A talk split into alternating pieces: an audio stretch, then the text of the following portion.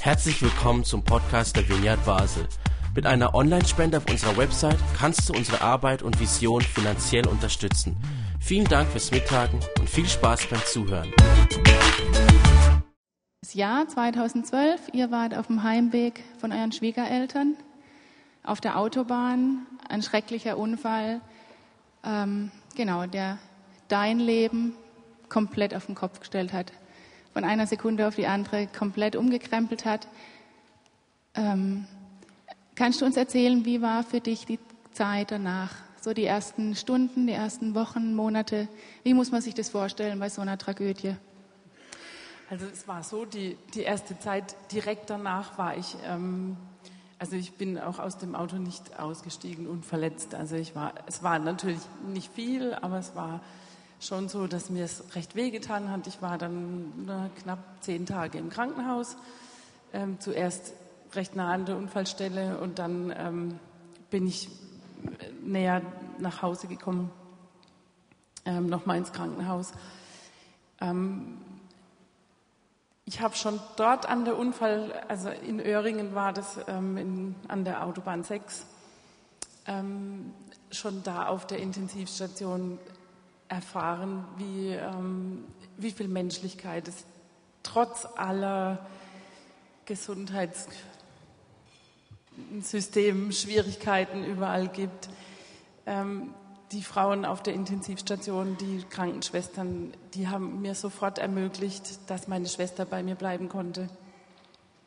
Die kam, also ja, es waren vielleicht ja, 24 Stunden nach dem Unfall war dann meine Schwester bei mir und äh, die ist nicht mehr von meiner Seite gewichen. Das war eine große Hilfe. Ähm, ich war schon in der Unfallnacht so ähm, ja erfüllt. Ich habe ich hab, ähm, zugeschaut, wie das Auto gebrannt hat. Ich, hab, ich wusste, meine Familie ist nicht aus dem Auto draußen, also ist sie drin. Ich habe in diesem Moment schon diese, dieses Wissen gehabt, sie sind weg mhm. und ich wusste, ich darf sie gehen lassen. Wir waren sehr im Reinen auf der Heimfahrt, es waren alle Hausaufgaben gemacht, es war irgendwie, ich habe die Kinder nochmal abgehört äh, im Auto, es war ähm, Ferienende und ähm, es war irgendwie so nichts Offenes, es war alles im Reinen. Und ähm, das war, glaube ich, so der erste Schritt, dass ich sie einfach habe gehen lassen können. Das war, ist mir schon da in der Nacht, ähm, als ich da so allein lag und dachte, ach Gott, wie geht's, wie, wie, kommst du jetzt weiter? Hast du also ganz profane Gedanken? Hast du genug Geld, dass du jetzt weiterleben kannst? Kannst du, ähm, wie läuft es weiter? Irgendwie, ich hatte schon da diese Zuversicht in mir. Ich darf weitergehen. Ich wusste, die, die vier möchten nicht, dass ich irgendwo stehen und stecken bleibe, sondern dass, dass es einfach weitergeht. Das habe ich auch in den Interviews, die ich von dir gehört habe, so rausgehört, dass, dass du das als deine Botschaft von deinen drei, nee, vier Lieben mhm. ähm, mitnimmst. Das ist ihr Auftrag an dich, dass du dein Leben weitergehst für sie sozusagen. Gell? Ja, das also habe ich immer ganz, ganz ähm, konkret empfunden. Also das wusste ich. Ich mhm. wusste auch, dass ich Verantwortung übernehmen, weiter übernehmen muss. Die, die Zeit nach dem Unfall, ich habe ähm, ich hab mein Vereinsjubiläum, das ich geplant hatte. Ich weiß, hier engagiert sich auch jemand in, für eine Sache. Ähm, das war geplant, das stand an. Ich, ich wusste, das muss irgendwie weiterlaufen. Das lief alles. Also mhm. ich hatte das alles mitgeplant und ich habe die Verantwortung einfach weiter übernommen mhm. dann. Hast du das Gefühl, das hat dir auch geholfen danach, dass du wie auch Aufgaben hattest, die dich haben vorwärts schauen lassen, wo du vorwärts gehen musstest, auch so Routine, auf beruflich jeden Fall, und auf jeden Fall. Also ich war ja Hausfrau und Mutter, ich war wirklich, ich durfte zu Hause sein, ich habe wirklich die Zeit genossen, ich war ähm, daheim und war wirklich ganz für die Kinder da. Ähm, aber ich habe viele Ehrenämter ähm, bekleidet und ähm, die haben mir natürlich weitergeholfen. Ich wusste, ich habe in der Pfarrgemeinde bei uns ähm, einfach einen Platz und, und was zu tun und ich habe eben in dem, in dem Musikverein ähm, dieses große Jubiläum hier, das was lief und was mir auch mhm. wichtig war. Mhm. Ähm, das lief dann weiter. Ich wusste, da, das muss weitergehen. Und wenn, wenn das, ich habe dann immer gedacht, wenn das jetzt fertig ist, dann gucke ich mal, was passiert. Und es ist immer irgendwas Neues passiert. Mhm. Also ich habe immer, es ging immer irgendwie weiter. Mhm. Was machst du dann heute? Ja, so kurz nach, nach dem ähm, Unfall, also ich muss jetzt mal dazu sagen, dieser, dieses Filmchen, das, das hier eingespielt wurde, das wurde gedreht, also der, der Unfall war im November, im Februar. Und ähm, ich habe, nachdem das, ja, irgendwann im April hatte ich, wo auch immer es herkam, ich schreibe das alles dem lieben Gott zu, ich schreibe das dem zu, der, der den Weg für mich kennt. Ähm, hatte ich den Eindruck, ich habe so viel Hilfe bekommen von überall, von vielen Menschen, von, von, ja, von, so viel, von so viel Energien um mich herum, dass ich so voll war mit, mit Energie, mit Kraft, mit was, was ich weitergeben wollte. Und ähm, es kam mir dann irgendwie so diese, diese Idee, ich möchte gerne noch was machen, wo ich Menschen helfen kann. Und ähm, habe mich dann beworben an einer Physiotherapieschule in Karlsruhe und ähm, wurde dann da auch genommen, allerdings erst im Oktober. Das heißt, ich habe dann noch ein halbes Jahr Zeit gehabt, um mich so ein bisschen zu arrangieren, ein paar Sachen auf die Reihe zu kriegen. Und ähm, jetzt habe ich im März die Ausbildung beendet und ähm, darf jetzt als staatlich geprüfte Physiotherapeutin ähm, so ein bisschen was weitergeben, mhm. was, ich, was ich auch so in mir habe. Und ich spüre es ganz oft, dass die Menschen einfach schon allein diese Berührung, das was, was, mhm. was wir ihnen geben können, dass das schon so, so viel hilft und so viel Gutes tut, was, was ähm, mhm. ich auch weitergeben darf, da bin ich auch ganz, ganz froh drum. Okay, Wahnsinn. ähm. Jetzt stellt sich für mich die Frage,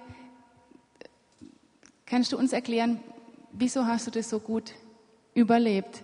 Man kann an einem Schicksalsschlag kaputt gehen, zerbrechen, ähm, keine Hoffnung mehr bekommen, wie, wie nicht mehr auf die Füße kommen, nicht mehr wissen, ähm, wie geht's weiter. Also völlig dann niederliegen. Kannst du Gründe oder hast du für dich Gründe gefunden, weshalb du sagen kannst, du hast gepackt sozusagen?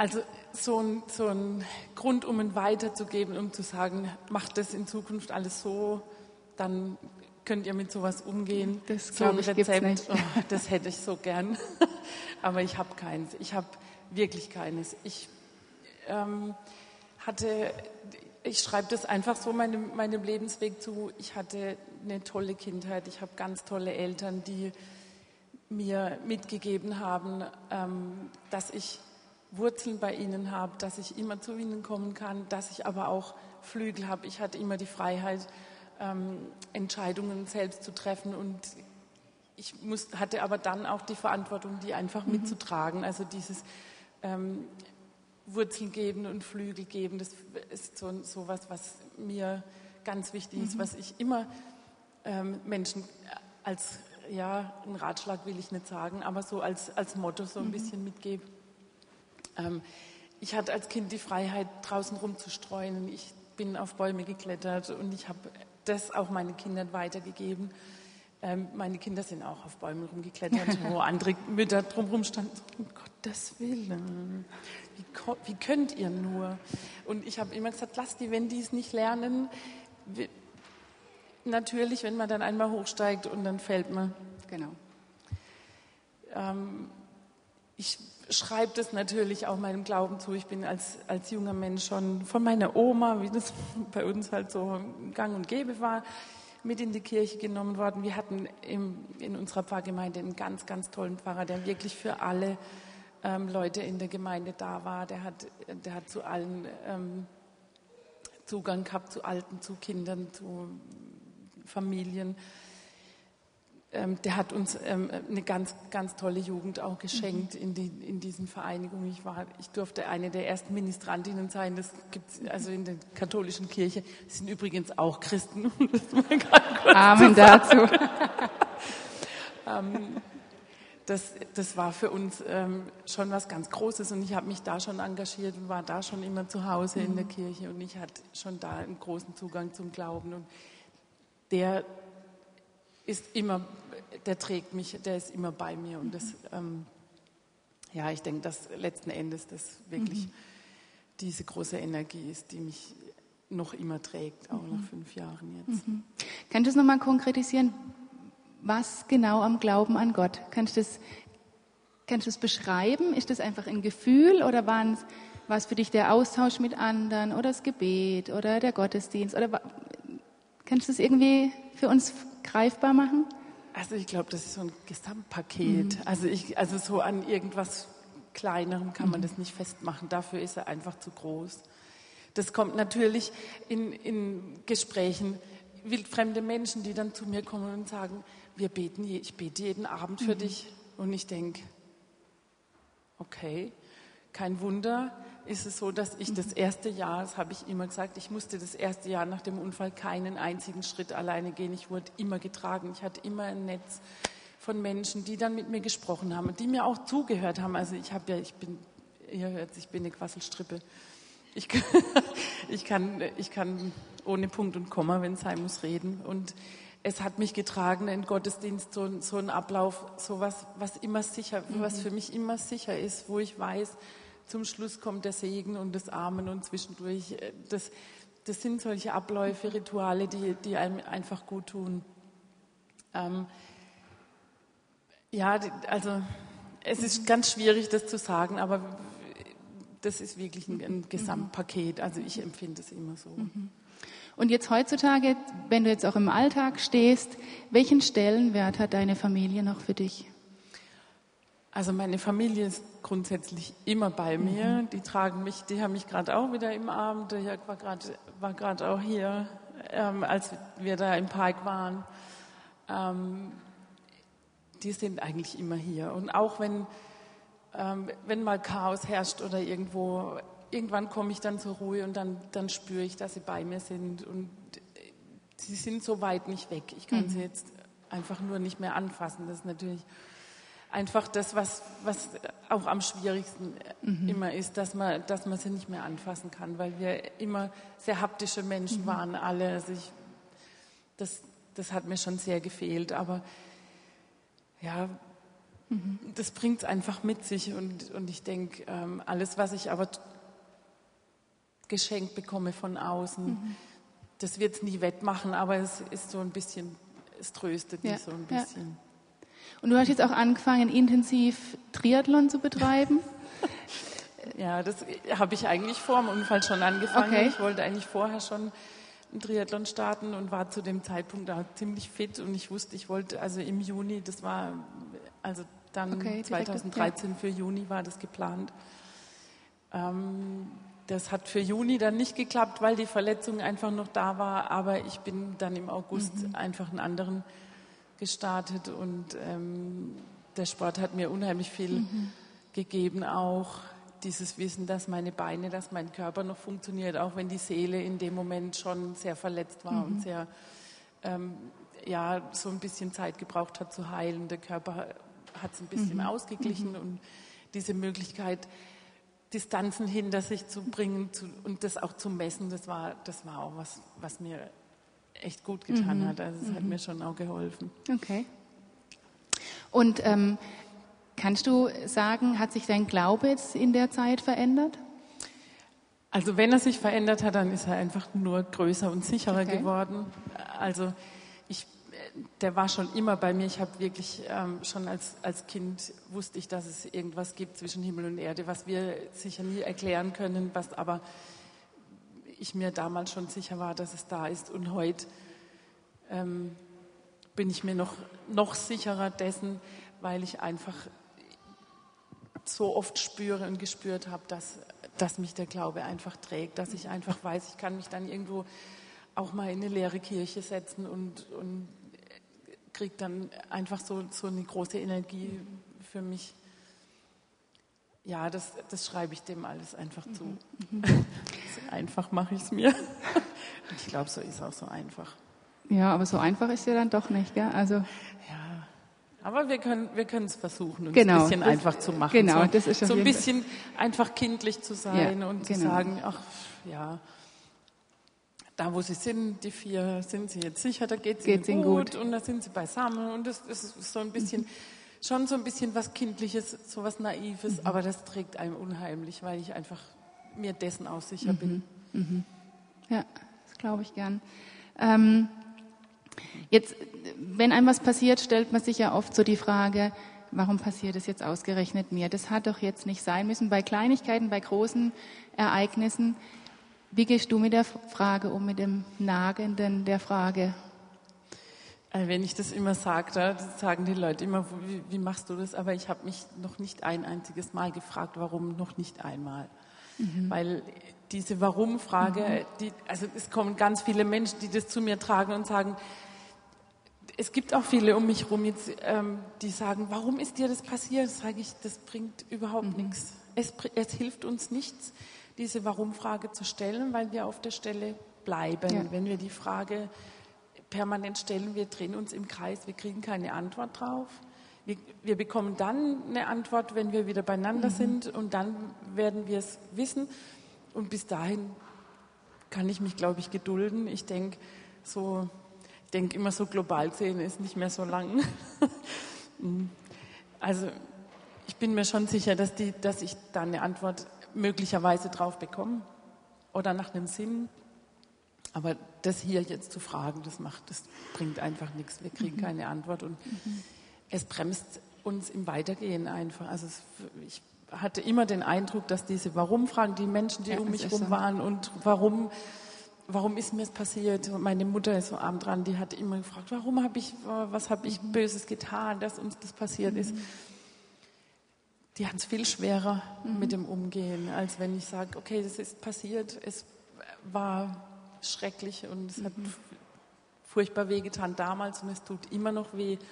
Da braucht man auch nicht rumreden, aber, ähm, aber warum fragen? Macht ja, einfach keinen Sinn, ja. weil es keine Antwort gibt. Ja, das ist so. Aber sie drängt sich einem dann doch irgendwie immer schnell wieder auf, gell? Also ich ja, erwische mich dabei, also, dass ich dann immer wieder am, am Hirnen bin, warum ja, genau, also muss ich in der Tat sagen, bin ich aber auch ganz, ganz glücklich, dass ich mir das nicht, dass ich mich nicht fragen muss. Also ich mhm. bin ich empfinde diesen Umgang auch ganz oft als Segen und als, als mhm. Gnade, dass ich so damit umgehen darf. Mhm. Genau. Ja.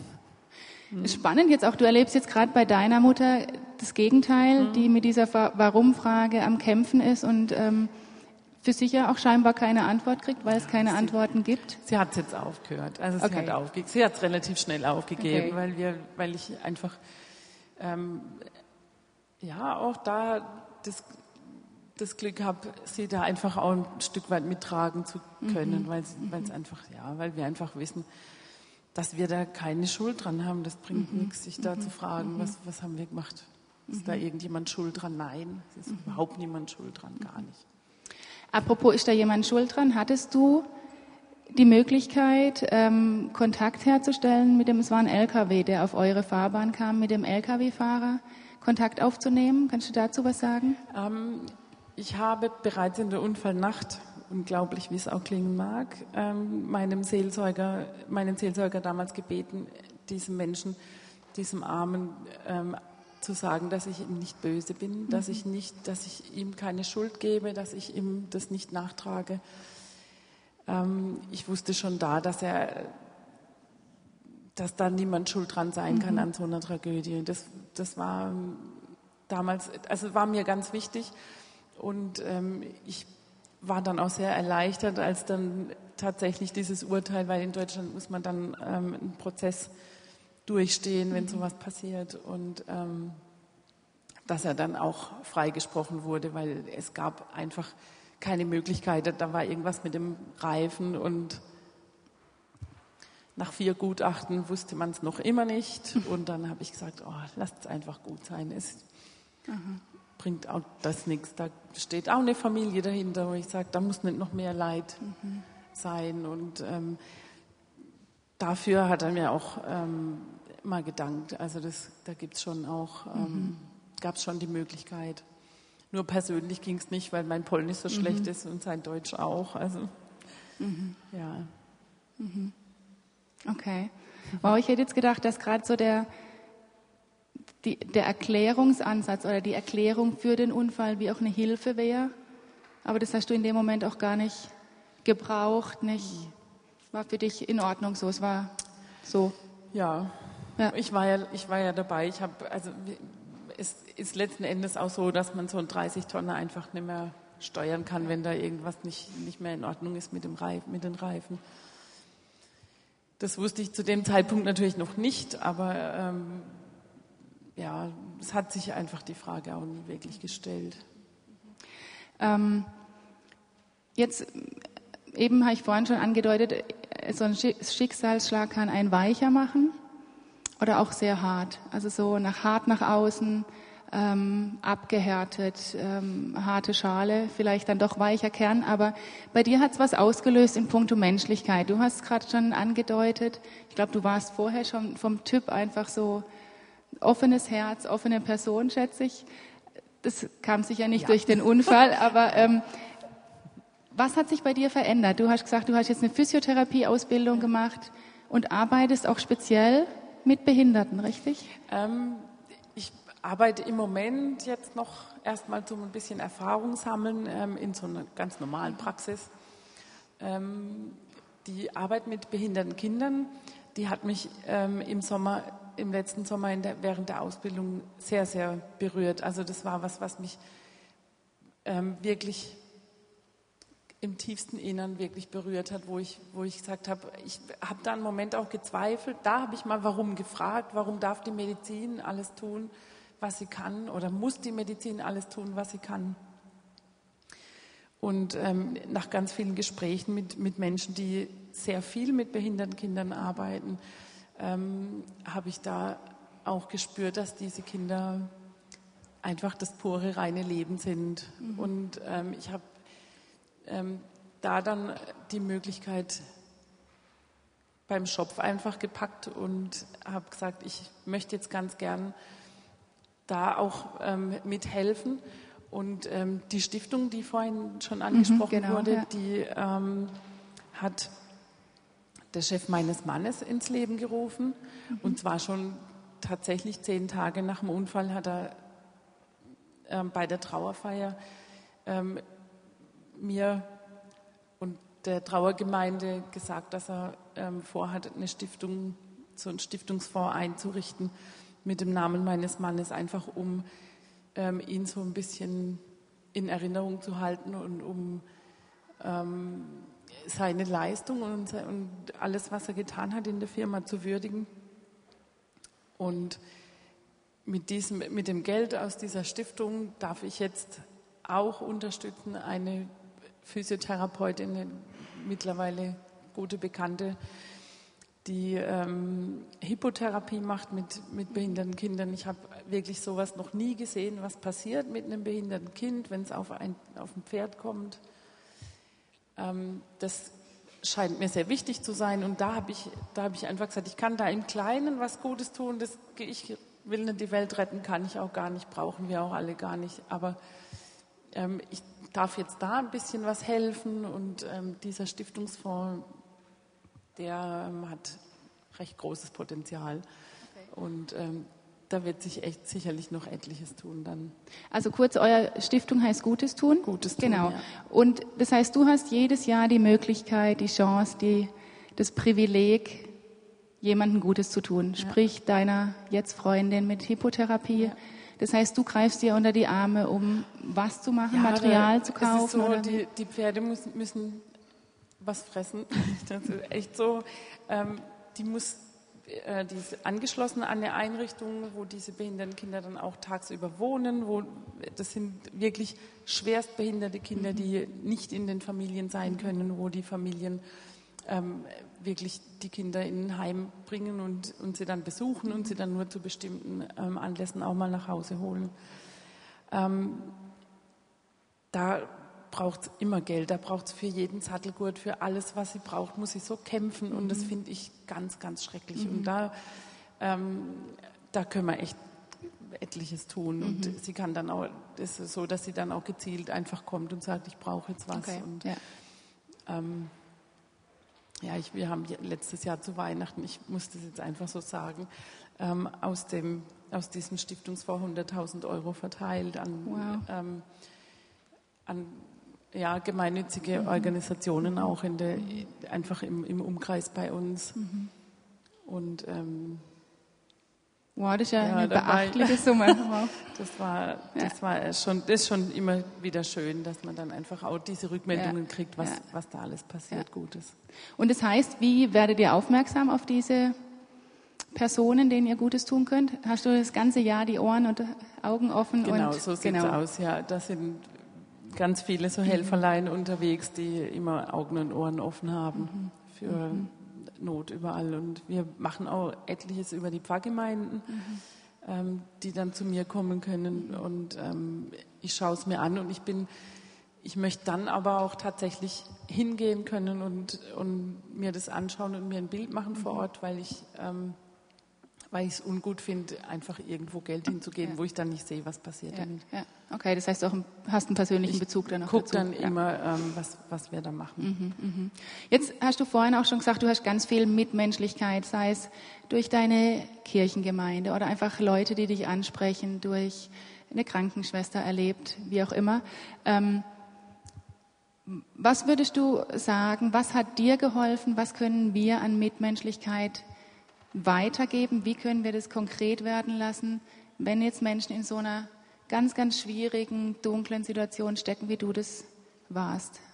Was hat dir geholfen? Also für mich war es ähm, immer essentiell, mit den Menschen zu sprechen. Ich bin sehr offensiv immer hingegangen auch. Ich habe sehr wohl gesehen, dass Menschen ähm, geschaut haben, oh, da ist sie, jetzt drehe ich mich mal um und gehe mal weiter, weil diese, diese Hemmschwelle, diese, dieser, ähm, diesen Schritt zu gehen dahin zu jemandem, den finde ich unheimlich schwer. Und ich habe immer gesagt, jeder, der zu mir ins Krankenzimmer kam, dem gehört ein Orden, weil ich, weil ich einfach denke, boah, diese, diese, diesen, äh, das zu überwinden, Ist ja schlussendlich auch eine Unsicherheit, oder? Einfach ja. dieses, was, was soll man Ja. auch sagen? Ja, da genau. sind wirklich ganz viele Leute gekommen und haben gesagt, was sollen wir sagen? genau. Und dann habe ich immer gesagt, ihr braucht gar nichts zu sagen. Es reicht einfach mal hier zu sein.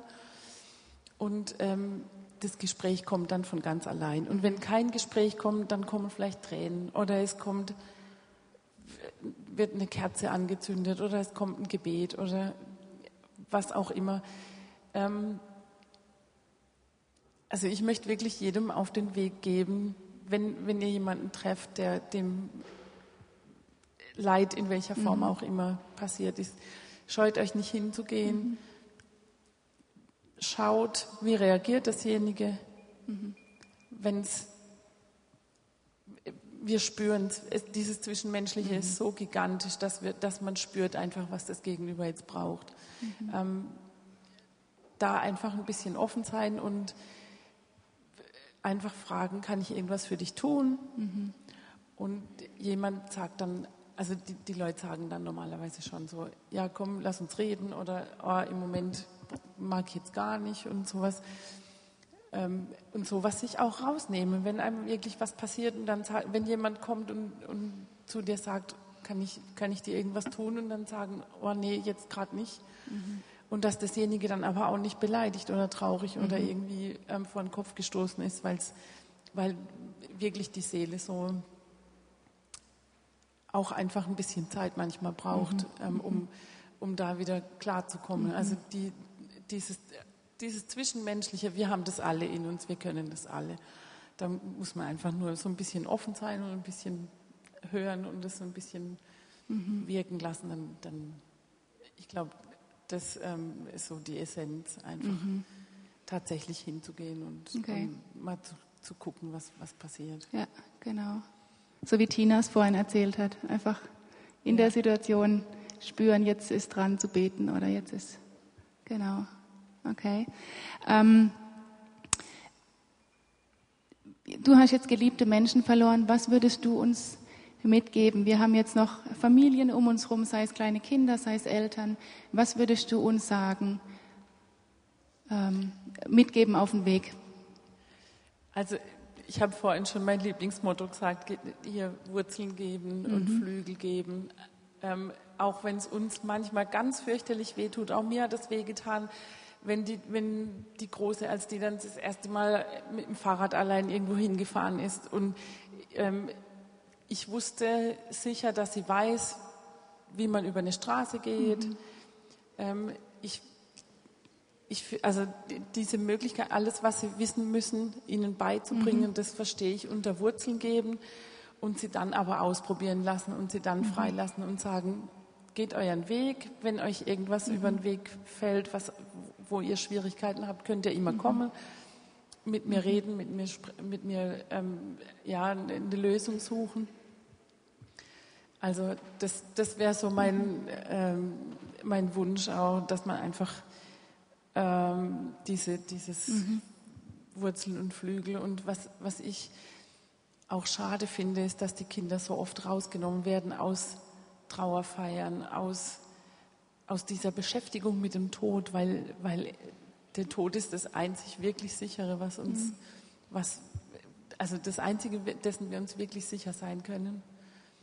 Ähm, ich finde, wir sollten die Kinder da viel, viel mehr einfach mit einbeziehen, sie darauf vorbereiten, mhm. ihnen einfach, das erdet einem unheimlich, mhm. wenn man weiß, und wenn man das auch mal realisiert, wenn man, wenn man die Kinder wirklich mit zu einer Beerdigung nimmt oder zu einem Verstorbenen, zu einer Oma oder zu einem irgendwo hin, dass sie das mal spüren können, dass sie einfach mal ein, ja, das einfach erfahren können.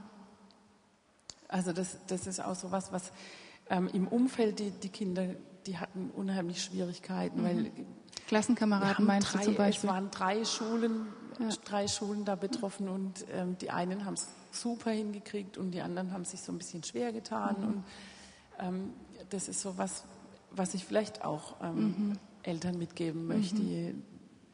Dieses Beschäftigen einfach auch wirklich mal mit dem Tod, weil er zum Leben einfach dazugehört. Mhm.